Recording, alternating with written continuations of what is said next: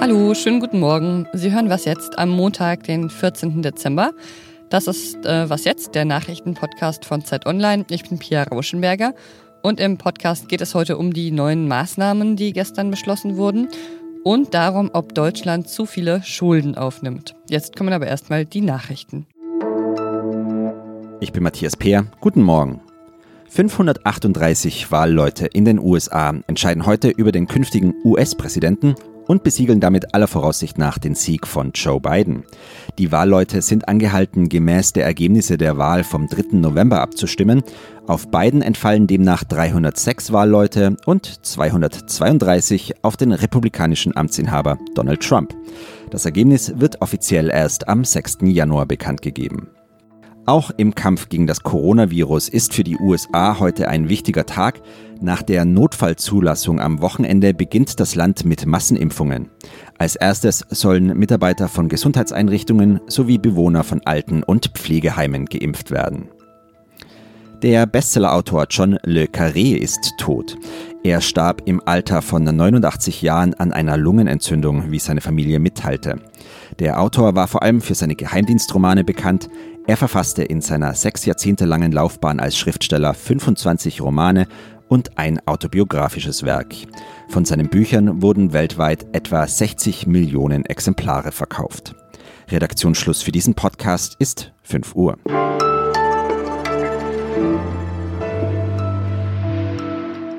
Die Ministerpräsidenten und Angela Merkel haben sich gestern dann auf einen bundesweiten Lockdown ab kommendem Mittwoch geeinigt. Dieses Mal mussten sie sich nur eine Stunde beraten, um sich auf die strengeren Maßnahmen zu einigen. Mein Kollege Lenz Jakobsen hat das Ganze beobachtet und wir äh, werten jetzt mal aus, was da genau beschlossen wurde. Hi Lenz. Hallo Pia. Lass uns erst nochmal die wichtigsten neuen Maßnahmen ab Mittwoch dann äh, zusammenfassen. Also die meisten Geschäfte müssen äh, schließen, die Schulen auch, beziehungsweise die Präsenzpflicht wird ausgesetzt. Was noch? Genau, es müssen nicht nur Geschäfte schließen, es müssen zum Beispiel auch Friseure schließen. Das ist ein Unterschied zu äh, den Regelungen, den, die wir äh, zumindest dann äh, im zweiten Teil des Frühjahrs hatten. Also alles, was sozusagen körpernahe Dienstleistung, so heißt das dann, glaube ich, im Bürokratendeutsch, ist, äh, wird auch dicht gemacht. Es bleiben also wirklich nur die Supermärkte, die Lebensmittelversorgung erhalten. Und bei den Kitas ist es so, dass äh, quasi darauf gedrungen wird, dass man seine Kinder nicht mehr hinschickt. Das ist aber vom Bundesland zu Bundesland unterschiedlich. Und das soll erleichtert werden dadurch, dass äh, Eltern mehr mehr Anspruch auf äh, bezahlten Urlaub haben, um ihre Kinder dann zu Hause betreuen zu können. Mhm, das, was da jetzt äh, gerade von den Ministerpräsidenten und Angela Merkel beschlossen wurde, das wäre ja eigentlich schon äh, vorher notwendig oder auch angemessen gewesen, wenn man sich jetzt so die äh, Infektionszahlen anschaut. Und eigentlich hätten die Ministerpräsidenten das auch wissen können, oder? Äh, da bin ich mir nicht so sicher. Ähm aus heutiger Sicht wäre es mit Sicherheit sinnvoll gewesen, das, was jetzt beschlossen wurde, schon, sagen wir mal, ab Mitte November oder Anfang November zu verhängen. Und es gab auch Leute, die darauf gedrängt haben. Aber man darf auch nicht aus den Augen verlieren, dass es auch jetzt, auch wenn es um eine Pandemie geht und Naturwissenschaften und Epidemiologen eine wichtige Rolle spielen, es auch immer noch um Politik geht und äh, Politiker nicht einfach Dinge durchsetzen und beschließen können, für die es in der Bevölkerung keine Mehrheit gibt. Auch in diesem Fall deshalb nicht, weil Regeln, die von der Mehrheit für falsch gehalten werden, dann auch von vielen Leuten einfach nicht eingehalten werden im äh, Bezug auf die Pandemie. Insofern ist es schon vernünftig, dass man darauf achtet, äh, was man wann verhängt. Und es war ja auch eigentlich ein Learning aus dem Frühjahr, dass man in einer möglichen zweiten Welle präziser und weniger pauschal verbieten will. Insofern halte ich eigentlich den Versuch der Novembermaßnahmen, wo man ja vorsichtiger war, eigentlich für richtig.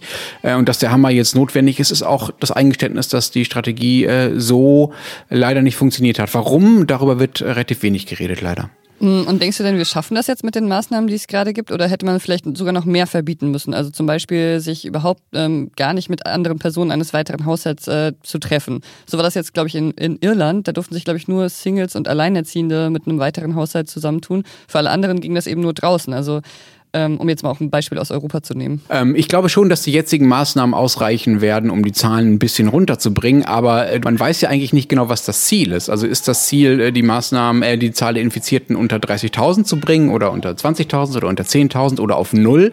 Das ist nicht klar. Insofern wird dieser harte Shutdown jetzt einen Effekt haben, aber er wird nicht dazu führen, dass die Pandemie vorbei ist und dann im Januar alles wieder, alles wieder gelockert werden kann. Das glaube ich nicht. Okay, dann schauen wir mal. Danke erstmal, Lenz. Danke auch. Und ab Mittwoch werden dann auch wieder mehr Eltern in der Situation sein, dass im Hintergrund mal ihre Kinder schreien. Alle Maßnahmen können Sie natürlich auch nochmal auf Zeit Online nachlesen. Ich verlinke Ihnen den Artikel auch in den Show Notes.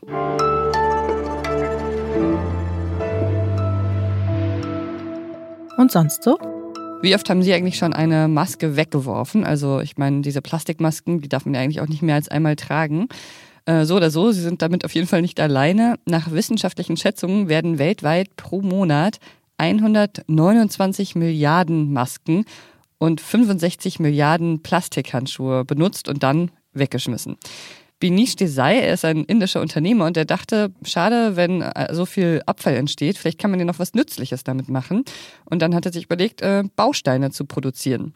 Und glaubt man ihm, hat er seit dem Produktionsstart im September schon mehr als 45.000 solcher Bausteine aus eben alten Masken und äh, Plastikhandschuhen produziert.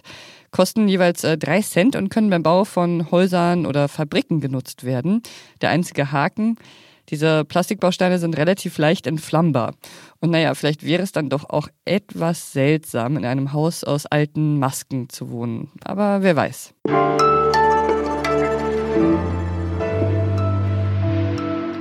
Der Bundestag hat vergangene Woche ja den Haushalt beschlossen und damit steht dann eben auch fest, wie viele Schulden Deutschland kommendes Jahr machen wird.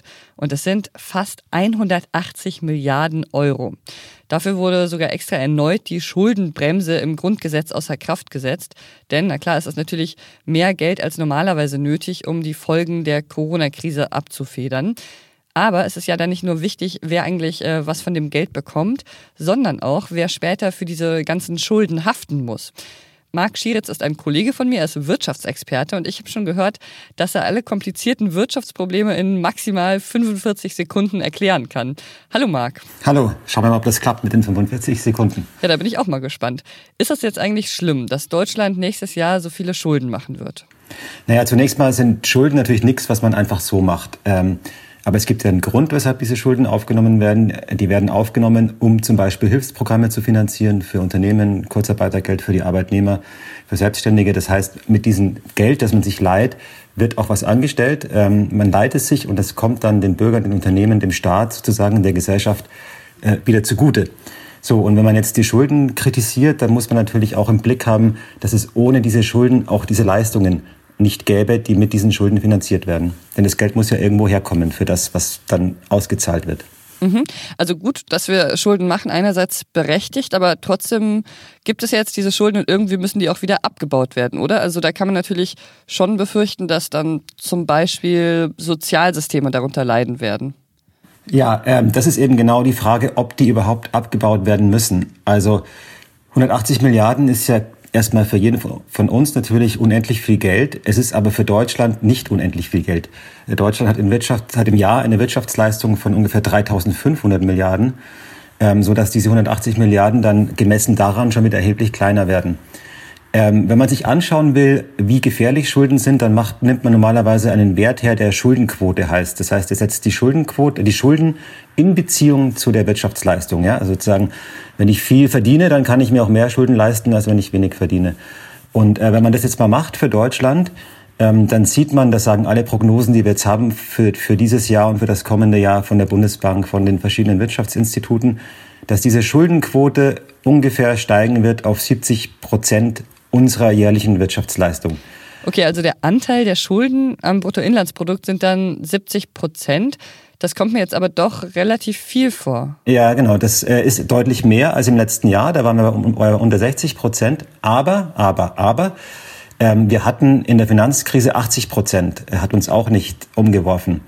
Ähm, Großbritannien hat 100 Prozent, Frankreich 110 Prozent. Das heißt, wir sind damit wirklich am unteren Ende von allen Staaten, äh, von allen Indust fast allen Industriestaaten, was die Schuldenquote, also sozusagen die Schuldenlast angeht.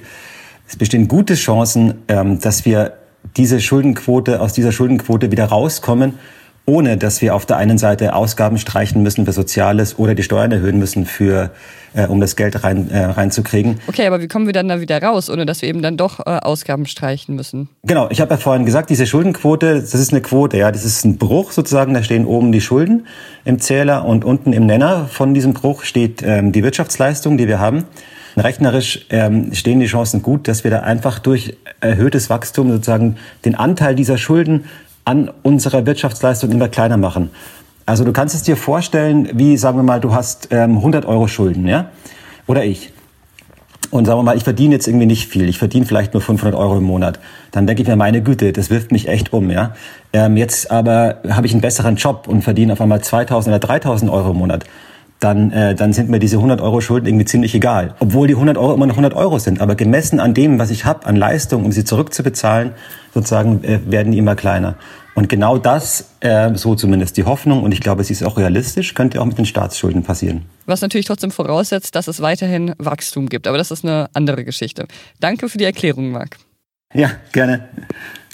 Und das war's schon mit Was jetzt für heute Morgen. Ähm, kommen Sie gut in die Woche. Wenn Sie uns zwischendurch was sagen möchten, dann erreichen Sie uns unter wasjetzt.zeit.de. Ich bin Pia Rauschenberger. Machen Sie es gut. Wie